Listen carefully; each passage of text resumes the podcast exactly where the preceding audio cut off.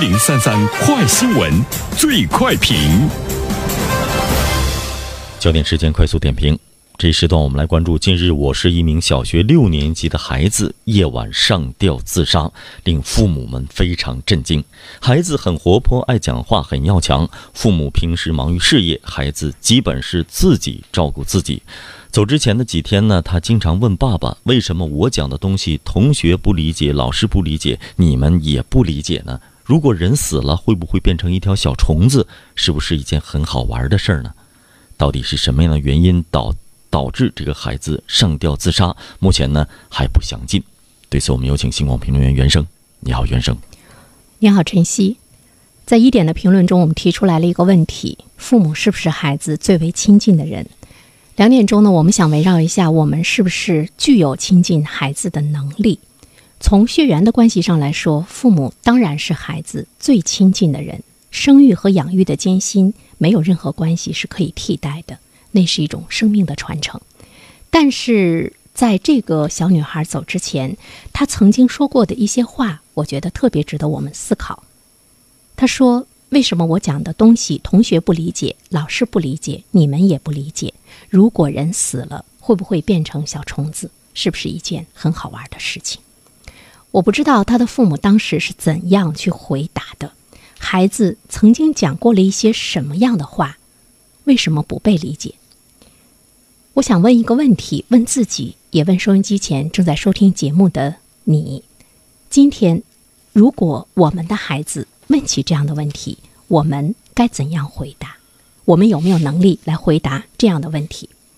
于是呢，我在想，家长是一个什么样的概念？长是一个什么概念？除了年长是一种自然的年龄呈现和现实之外，还有什么样的含义？是不是还应该是学长、师长？知识长于孩子，成长长于孩子，思考长于孩子，内心长于孩子，淡定。长于孩子，我觉得这是我们把一个生命带到这个世界上之后，我们所需要具备的一些能力，和孩子一同成长。那么我们有吗？小学六年级的孩子选择上吊自杀，他想变成小虫子，快快乐乐的。其实从这样的一个问话中，我们可以知道，孩子们根本不懂生死的意义。甚至于有些孩子还会认为生死是可以穿越的。那么，我们曾经把生死给孩子们说得很明白吗？或者是说，我们懂得生死的意义吗？每一个人选择自杀都是一种逃避的行为。为什么会逃避？因为他脆弱了，他承受不了了。所以呢，客观的来说，我们真的要看到孩子们的一种心理的。脆弱，他只是一个小小的花蕾，他的思想非常的单纯。有的时候，你跟孩子的交流，你会觉得他像一根筋一样，容易走极端。所以，只有我们平时具备多沟通、及时发现问题的能力，你才可以去疏导他，并且呢，及时的给孩子去减压。但是，这个自杀的女孩子，父母平时忙于事业。甚至于孩子回到家里的时候，父母都不在家，他会给母亲打电话说：“今天吃什么？”妈妈说：“你随便在外面买一点就行了。”所以父母连照顾他生活的时间都没有，更可想而知，沟通的时间恐怕呢也是少得可怜。当然，我们不是像谴责父母，因为这个时候最痛苦的就是父母。我看到了一个数据哈，年仅十三岁的孩子，抑郁症发生率高达百分之十一。六年级也不过就是十二三岁吧。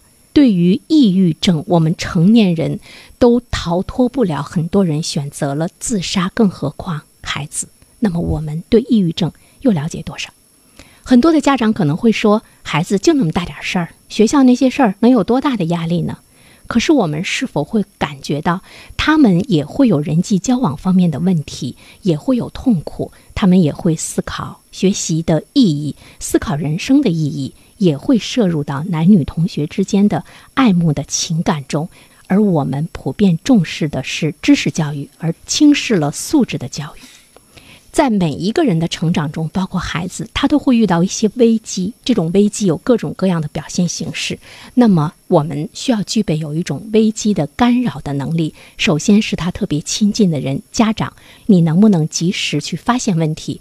你能不能润物细无声的去给他讲解一些人生的道理？在吃饭的片刻，在散路的片刻，在偶尔休闲的片刻。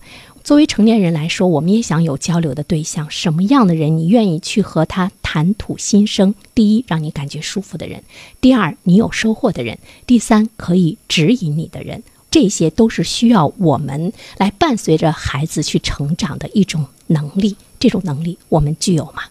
当然，这种干预的一种能力，除了家长之外，还得有社会学校的干预力。当孩子面对危机的时候，在三点钟我们。来关注一下社会的干预能力。好了，晨曦，感谢原生。Hello，大家好，我是原生，非常感谢这么长时间以来一直关注原生评论。